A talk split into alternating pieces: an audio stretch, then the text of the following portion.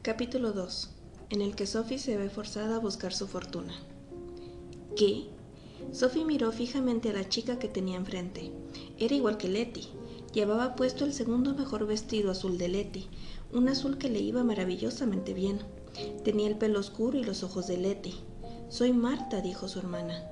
¿A quién pillaste cortando en pedazos el cajón de seda de Letty? Yo nunca se lo dije. ¿Lo hiciste tú? No, dijo Sophie, bastante aturdida. Ahora podía ver que era Marta. La inclinación de la cabeza de Letty era la de Marta, y cerraba las manos alrededor de las rodillas como ella jugueteando con los pulgares. ¿Por qué? Soñaba con que vinieras a verme, dijo Marta, porque sabía que tenía que contártelo. Es un alivio haberlo hecho. Prométeme que no se lo dirás a nadie. Sé que no lo harás si lo prometes. Eres tan honrada. Lo prometo, dijo Sophie. ¿Pero por qué? ¿Cómo? Letty y yo lo preparamos todo, dijo Marta jugueteando con los dedos. Letty quería aprender brujería y yo no. Letty es lista y quiere un futuro donde pueda demostrarlo. Intenta decirle eso a mamá. Está tan celosa de Letty que ni siquiera admite que es lista. Sophie no podía creer que Fanny fuese así, pero lo dejó pasar. ¿Pero qué hay de ti? Cómete el pastel, dijo Marta. Está bueno. Oh, sí, yo también puedo ser lista. Solo me llevó dos semanas encontrar el hechizo que estamos utilizando en casa de la señora Fairfax. Me levantaba de noche y leía sus libros. Era muy fácil, de verdad. Entonces le pregunté si podía visitar a mi familia y la señora Fairfax dijo que sí. Es un encanto. Creyó que añoraba mi casa. De modo que agarré el conjuro y vine aquí, y Letty volvió a la casa de la señora Fairfax fingiendo ser yo. Lo más fácil fue la primera semana, pues no sabía lo que se suponía que tenía que saber, fue horrible, pero descubrí que le gustó a la gente. Le gustas a la gente, ya sabes, y a ti también te gustan ellos, y entonces todo estuvo bien. Y la señora Fairfax no ha echado a Letty, así que supongo que ella también se las arregló. Sophie masticaba el pastel sin saborearlo. ¿Pero qué te hizo querer hacer esto? Marta se balanceó en el taburete, haciendo sonreír el rostro de Letty y girando los pulgares formando un alegre remolino rosa. Quiero casarme y tener diez hijos. Eres muy joven, dijo Sophie. Bastante, asintió Marta, pero ya ves que tengo que empezar pronto si quiero tener diez hijos. Y de este modo tengo tiempo de esperar y ver si aquel que yo quiera le gusto por ser yo. El conjuro desaparecerá gradualmente y me iré convirtiendo poco a poco en mí misma, ¿sabes? Sofía estaba tan asombrada que se acabó el pastel sin darse cuenta de lo bueno que estaba. ¿Por qué diez hijos? Porque esos son los que quiero, dijo Marta. No lo sabía. Bueno, no tenía mucho sentido ir pregonándolo. Tú siempre estabas demasiado ocupada apoyando a mamá en su idea de que yo tenía que hacer su fortuna, dijo Marta. Pensabas que mamá lo decía de verdad. Yo también, hasta que papá murió y me di cuenta de lo que intentaba era deshacerse de nosotras. Puso a Letty en un lugar donde conocería muchos hombres y se casaría, y a mí me envió tan lejos como pudo. Estaba tan enfadada que pensé, ¿por qué no? Así que hablé con Letty y ella estaba igual de enfadada y lo arreglamos todo. Ahora estamos bien, pero las dos nos sentimos mal por ti. Eres demasiado inteligente y buena como para quedarte en esa tienda el resto de tu vida. Hablamos de ello, pero no supimos qué hacer. Yo estoy bien, protestó Sophie, solo un poco aburrida. Bien dices, exclamó Marta. Sí, lo demuestras muy bien, no viniendo aquí en meses y de repente apareciendo con un horrible vestido gris y un chal, con cara de estar asustada incluso de mí. ¿Qué te ha estado haciendo mamá? Nada, dijo Sofía incómoda. Hemos estado muy atareadas. No deberías hablar mal de Fanny de ese modo, Marta. Es tu madre. Sí, y me parezco a ella lo suficiente como para entenderla, replicó Marta. Por eso me envió tan lejos, o al menos lo intentó. Mamá sabe que tienes que ser cruel con alguien para explotarlo. Ella sabe lo obediente que eres, sabe que se, que se te ha metido en la cabeza eso de ser una fracasada por ser la mayor. Te ha manejado muy bien y te tiene esclavizada. Apuesto que no te paga. Aún soy un aprendiz, protestó Sophie. Yo también, pero tengo una paga. Los Césares saben que me la merezco, dijo Marta. La sombrerería se ha convertido en una mina de oro y todo gracias a ti. Tú hiciste ese sombrero verde que hace que la mujer del alcalde parezca una despampanante colegiala, ¿que sí? Verde oruga, yo lo adorné, dijo Sophie. Y el gorro que llevaba Jane Ferrier cuando conoció al caballero, continuó Marta. Eres un genio con los sombreros y la ropa, y mamá lo sabe. Sellaste tu destino cuando le hiciste aquel vestido a Letty para el primero de mayo. Ahora tú te dedicas a ganar el dinero mientras ella anda todo el día. Ella hace la compra, dijo Sophie. La compra, gritó Marta mientras los pulgares giraban. Eso le lleva a la mitad de la mañana. La he visto, Sophie, y he oído lo que se comenta. Ella anda por ahí en un carruaje alquilado y con ropas nuevas gracias a tus ganancias, visitando todas las mansiones del valle. Dicen que va a comprar esa casa tan grande en Vale End y se va a establecer a lo grande. ¿Y dónde te vas a quedar tú? Bueno, Fanny se merece un poco de buena vida después de todo el trabajo de criarnos, dijo Sophie. Supongo que heredaré la tienda. Vaya destino, exclamó Marta. Escucha pero en ese instante dos tablones sin pasteles desaparecieron al otro extremo de la habitación y una aprendiz asomó la cabeza al fondo. Creí haber oído tu voz, Letty, dijo con la más simpática y coqueta de las sonrisas. Hay una nueva hornada. Díselo a las chicas. La cabeza, rizada y un poco arenosa, se desapareció. Sophie pensó que parecía un buen chico. Quería preguntar si era él el chico que realmente le gustaba a Marta, pero no tuvo oportunidad. Marta se levantó de un brinco, hablando aún. Tengo que hacer que las chicas lleven esto a la tienda, dijo. Ayúdame con este extremo. Arrastró el tablón más cercano y Sophie le ayudó a cargarlo por la puerta del interior de la tareada y bulliciosa tienda. Tienes que hacer algo con respecto a ti, Sophie, jadeó Marta mientras caminaban. Letty siempre decía que no sabía qué te ocurriría una vez que no estuviésemos allí para animarte. Tenía razón en estar preocupada. En la tienda, el señor Cesarí agarró el tablón con sus enormes brazos, mientras gritaba instrucciones y una fila de personas se abalanzaron a conseguir más. Sophie gritó adiós y se deslizó entre el bullicio. No estaba bien robarle más tiempo a Marta. Además quería estar sola para pensar. Corrió a casa. Del prado junto al río donde estaba la feria ascendían fuegos artificiales que competían con las explosiones azules del castillo de Hall. Sophie más que nunca se sentía una inútil. La mayor parte de la semana pensó y pensó y lo que ocurrió fue que acabó confusa y descontenta. Las cosas no parecían ser como ella creía. Estaba asombrada con Letty y Marta. Se había equivocado con ellas todos estos años, pero no podía creer que Fanny fuera la mujer que Marta decía que era. Había mucho tiempo para pensar, ya que Bessie, como se esperaba, se fue para casarse y Sofía estaba casi siempre sola en la tienda. Fanny pasaba mucho tiempo fuera, paseando o no, y el negocio disminuyó después del primero de mayo.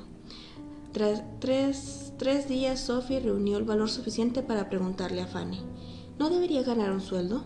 Claro que sí, cariño, con todo lo que haces. Fanny contestó con calidez, probándose un sombrero adornado de rosas ante el espejo de la tienda. Nos ocuparemos de eso en cuanto haga las cuentas esta noche. A continuación se fue y no volvió hasta que Sofía había cerrado la tienda y llevado los sombreros a la casa para ser adornados. Sofía al principio se sintió mezquina por haber escuchado a Marta, pero cuando vio que Fanny no mencionaba nada del sueldo aquella noche, ni en toda la semana, comenzó a pensar que Marta tenía razón. A lo mejor estoy siendo explotada, le dijo un sombrero que adornaba con seda roja y un ramillete de cerezas de cera. Pero alguien tiene que hacer esto o no habrá sombreros que vender. Terminó el sombrero y comenzó con uno muy austero, negro y blanco, muy a la moda, y un nuevo pensamiento se le ocurrió. ¿Importa que no haya sombreros que vender? le preguntó. Miró alrededor a los sombreros allí reunidos, sobre percheros o en montones esperando a ser adornados. ¿De qué valéis? les preguntó. Desde luego no me estáis haciendo ningún bien y ya estaba a punto de salir de la casa y ponerse en camino en busca de su fortuna cuando recordó que era la mayor y que era inútil. Retomó de nuevo los sombreros con un suspiro. A la mañana siguiente aún estaba descontenta en la tienda cuando una joven clienta muy poco atractiva entró furiosa, agitando un gorro de pliegues champiñón del lazo. Mira esto, gritó la joven. Me dijiste que era el mismo que llevaba Jane Ferrier cuando conoció al conde, y me mentiste. A mí no me ha pasado nada de nada. No me sorprende, dijo Sophie antes de tranquilizarla. Si eres tan tonta como para llevar ese gorro con la cara que tienes, es que no reconocerías al rey aunque se te acercara suplicando, siempre que no se hubiese convertido en piedra al verte. La clienta la miró enfurecida, entonces lanzó el gorro hacia Sophie y salió airada de la tienda. Sophie, con cuidado, apretó el gorro dentro de la cesta de los desperdicios jadeando. La regla era, pierde los nervios y perderás a un cliente. Había comprobado que era cierta. Le preocupaba darse cuenta de lo mucho que había disfrutado. No tuvo tiempo de recuperarse. Le llegó el ruido de cascos de caballos y de ruedas y un carruaje ensombreció la ventana. La campana de la puerta sonó y la clienta más grande que había visto en su vida entró deslizándose con un chal de Marta que le caía por los codos y diamantes centellando por todo su denso vestido negro. En lo primero que se fijaron los ojos de Sophie fue en el ancho sombrero de la dama, con plumas reales de avestruz teñidas de manera que reflejasen los azules, rosas y verdes de los centellantes diamantes sin dejar de parecer negras. Era un sombrero caro. El rostro de la dama era de una cuidada belleza. El pelo castaño la hacía parecer joven, pero los ojos de Sophie se fijaron en el joven que seguía a la dama, una persona con el rostro casi sin forma y el pelo rojo, bastante bien vestido, pero pálido y obviamente disgustado. Miró fijamente a Sophie con una especie de horror suplicante. Estaba claro que era más joven que la dama. Sophie estaba perpleja. Señorita Hatter, preguntó la dama con voz musical pero dominante. Sí, contestó Sophie. El hombre pareció más irritado que nunca. Quizá la dama fuese su madre. He oído que vende unos sombreros divinos. Muéstremelos. Sophie no se fiaba de su contestación en su actual estado de ánimo.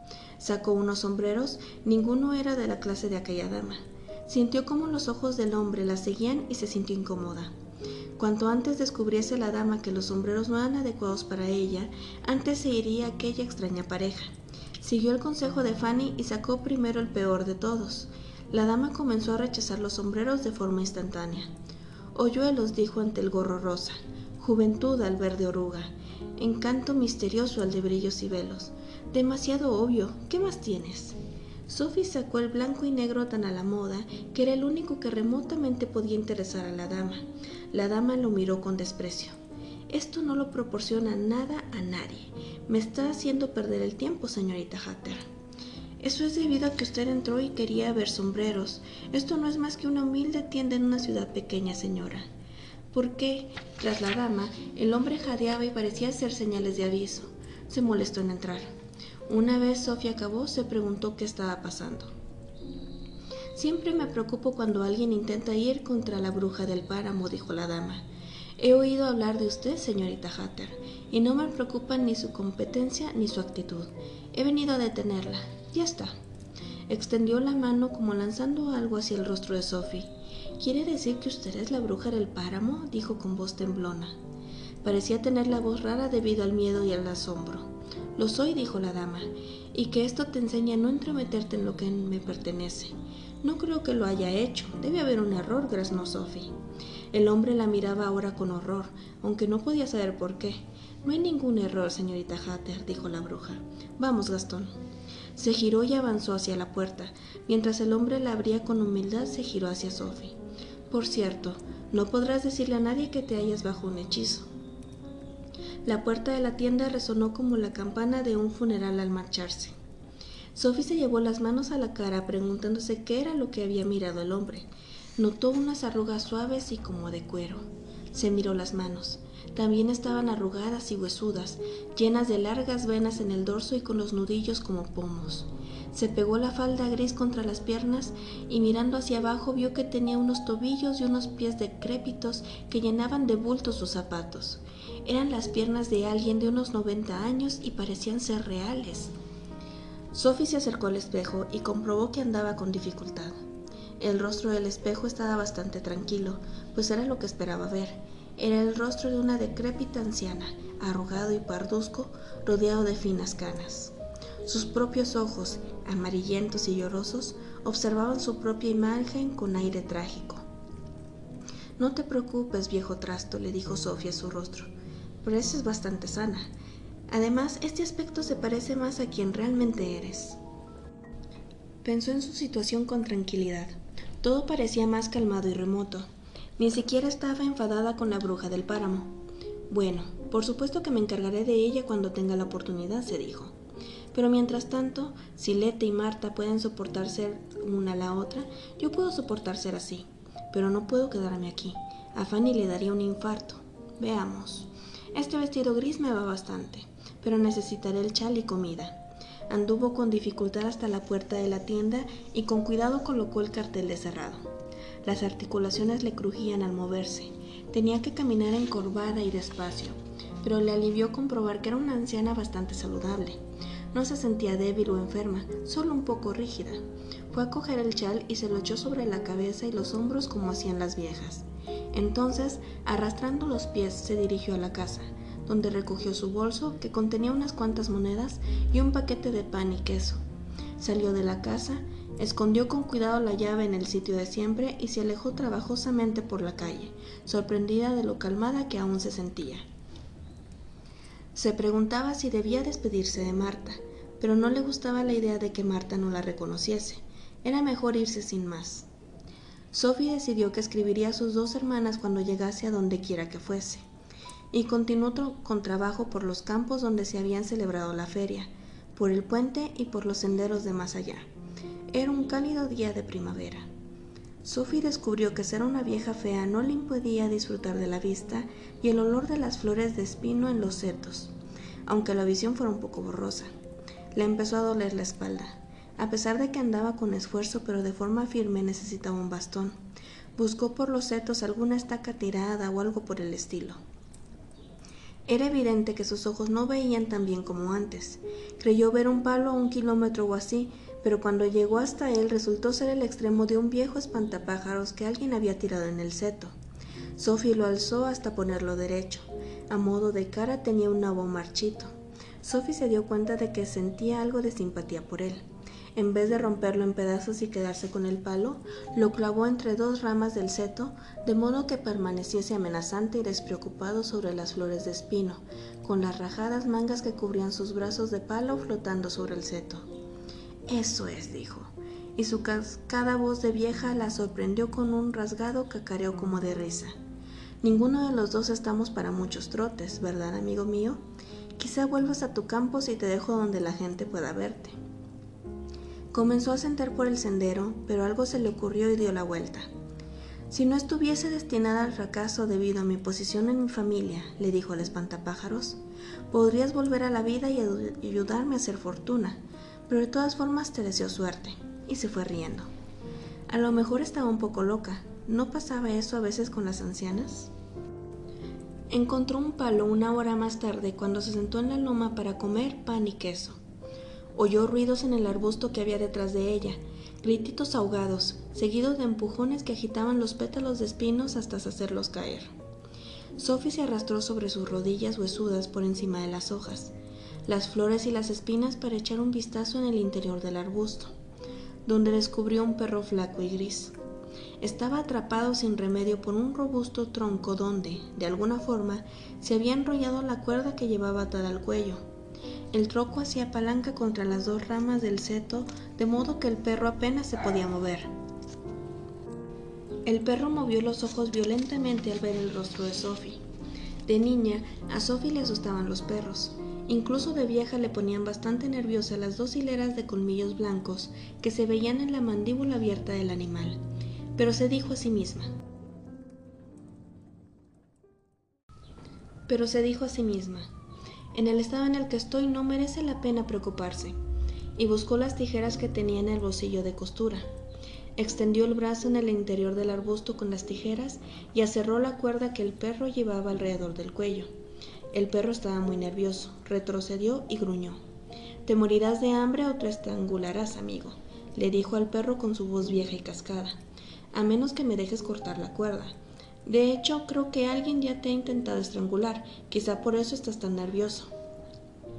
La cuerda había sido atada fuertemente alrededor del cuello del perro, y el tronco había sido retorcido con maldad. Tuvo que acerrar un buen rato hasta conseguir cortar la cuerda. El perro pudo por fin arrastrarse y liberarse del tronco. ¿Quieres un poco de pan y queso? le preguntó Sophie. Pero el perro simplemente le gruñó. Consiguió con esfuerzo llegar al otro extremo del arbusto y salió huyendo. Vaya gratitud, gritó Sophie, restregándose las manos llenas de espinas. Pero me has dejado un regalo a tu pesar. Del arbusto sacó el palo que había atrapado al perro y comprobó que era un bastón de verdad, bien pulido y con punta de hierro. Sophie se acabó el queso y el pan y se puso de nuevo a caminar. El sendero cada vez se inclinaba más y comprobó que el bastón le era de gran ayuda. También le servía para hablar con alguien. Sophie iba golpeando con el bastón en el suelo llena de determinación y charlando. Después de todo, los ancianos a menudo hablan solos. Ya van dos encuentros, dijo, y no he recibido ni un ápice de gratitud mágica de ninguno de ellos. Aún así, eres un buen bastón.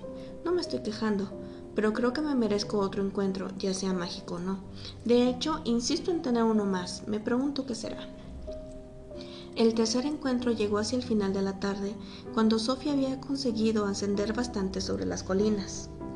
Un campesino se le acercó silbando por el camino. Un pastor, pensó Sophie, que vuelve a casa después de cuidar sus ovejas. Era un mozo bien criado de unos cuarenta años. Es gracioso ser hijo Sophie. Esta mañana me habría parecido un viejo. ¿Cómo cambia el punto de vista de las personas? Cuando el pastor vio a Sophie murmurando para sí, se apartó con cuidado hasta el otro extremo del sendero y gritó con cordialidad. Buenas tardes, madre. ¿Hacia dónde se dirige? Madre, dijo Sophie, no soy tu madre, jovenzuelo. Es una forma de hablar, dijo el pastor, caminando por el borde opuesto del camino. Solo pretendía informarme educadamente al verla caminar por las colinas a la caída de la tarde. No llegará a Upperfolding antes de que caiga la noche. Sophie no había pensado en eso. Se quedó parada en el sendero pensando. Bueno, no importa, dijo a media voz. No hay que ser quisquillosa cuando uno va en busca de su fortuna. ¿No puede serlo, madre? dijo el pastor, quien ya se encontraba más abajo que ella y parecía aliviado por ello. Entonces le deseo buena suerte, madre, siempre que su fortuna no tenga nada que ver con embrujar el ganado de la gente. Y avanzó camino abajo a grandes pasos, casi corriendo. Sophie lo siguió con la mirada con indignación. Se cree que soy una bruja, le dijo al bastón. Estuvo a punto de asustar al pastor gritándole cosas horripilantes, pero eso no estaba bien, y avanzó colina arriba murmurando.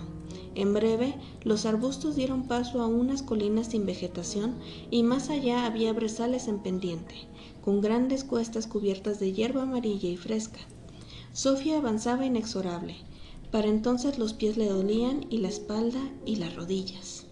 Estaba demasiado cansada para mascullar y simplemente avanzaba jadeando hasta que el sol estuvo bastante bajo. De repente quedó bastante claro que no podía dar un paso más. Se derrumbó sobre una piedra en el camino, preguntándose qué iba a hacer. La única fortuna que se me ocurre es una silla cómoda, jadeó. La piedra estaba sobre una especie de promontorio que le ofrecía a Sofía una magnífica vista del valle que se extendía bajo ella al ponerse el sol. Todos los campos, los muros, los setos, los meandros del río y las elegantes mansiones de los ricos que brillaban bajo grupos de árboles hasta las montañas azules a los lejos. Justo debajo de ella se hallaba Market Shipping. Sophie podía ver sus conocidas calles. Allí estaba Market Square y la tienda de Cesare. Podría haber tirado una piedra por la chimenea de la casa junto a la sombrerería. Qué cerca está todavía, le dijo Sofía al bastón desanimada. Tanta caminata para acabar encima de mi propio tejado. Comenzó a hacer frío allí sobre la roca mientras se ponía el sol. Un viento desagradable soplaba sin importar hacia qué lado se girara Sofía para evitarlo. Ya no parecía algo sin importancia estar a la intemperie sobre las colinas de noche. Cada que pensaba más en una silla cómoda junto a un fuego y también en la oscuridad y los animales salvajes, pero si volvía a Market Chiffin sería noche cerrada antes de que llegase. También podía seguir avanzando. Suspiró y se levantó con un crujido. Era horrible. Le dolía todo. Nunca antes me había dado cuenta de todo lo que tienen que aguantar los ancianos, jadeó mientras ascendía trabajosamente. Bueno, no creo que los lobos me coman, debo de estar demasiado dura y seca, eso es un alivio. La noche avanzaba con rapidez y las tierras altas llenas de brezos eran ahora de un color azul grisáceo. El viento se hizo más cortante. Los jadeos y el crujir de las articulaciones de Sophie sonaban tan fuerte en sus oídos que le llevó un tiempo el darse cuenta de qué parte del rechinar y de los resoplidos no eran suyos. Alzó la mirada borrosa. El castillo del mago Hall se acercaba hacia ella retumbando y sacudiéndose a través del páramo. Por detrás de sus negras almenas ascendían nubes de humo negro. Parecía alto y delgado, pesado y horrendo, muy siniestro de hecho. Sophie se apoyó en el bastón y lo contempló. No estaba especialmente asustada. Se preguntaba cómo se movía, pero lo que ocupaba su mente era que todo aquel humo tenía que deberse a un gran fuego en el interior de aquellas altas murallas negras. Bueno, ¿por qué no? le dijo al bastón. No es probable que el mago Hall quiera mi alma para su colección, solo se apodera de muchachas jóvenes. Alzó el bastón y lo agitó imperiosamente hacia, ante el castillo. ¡Detente! chilló. El castillo, obediente, se detuvo rechinando y retumbando a unos veinte metros colina arriba. Sophie se sintió agradecida mientras se acercaba lentamente hacia él.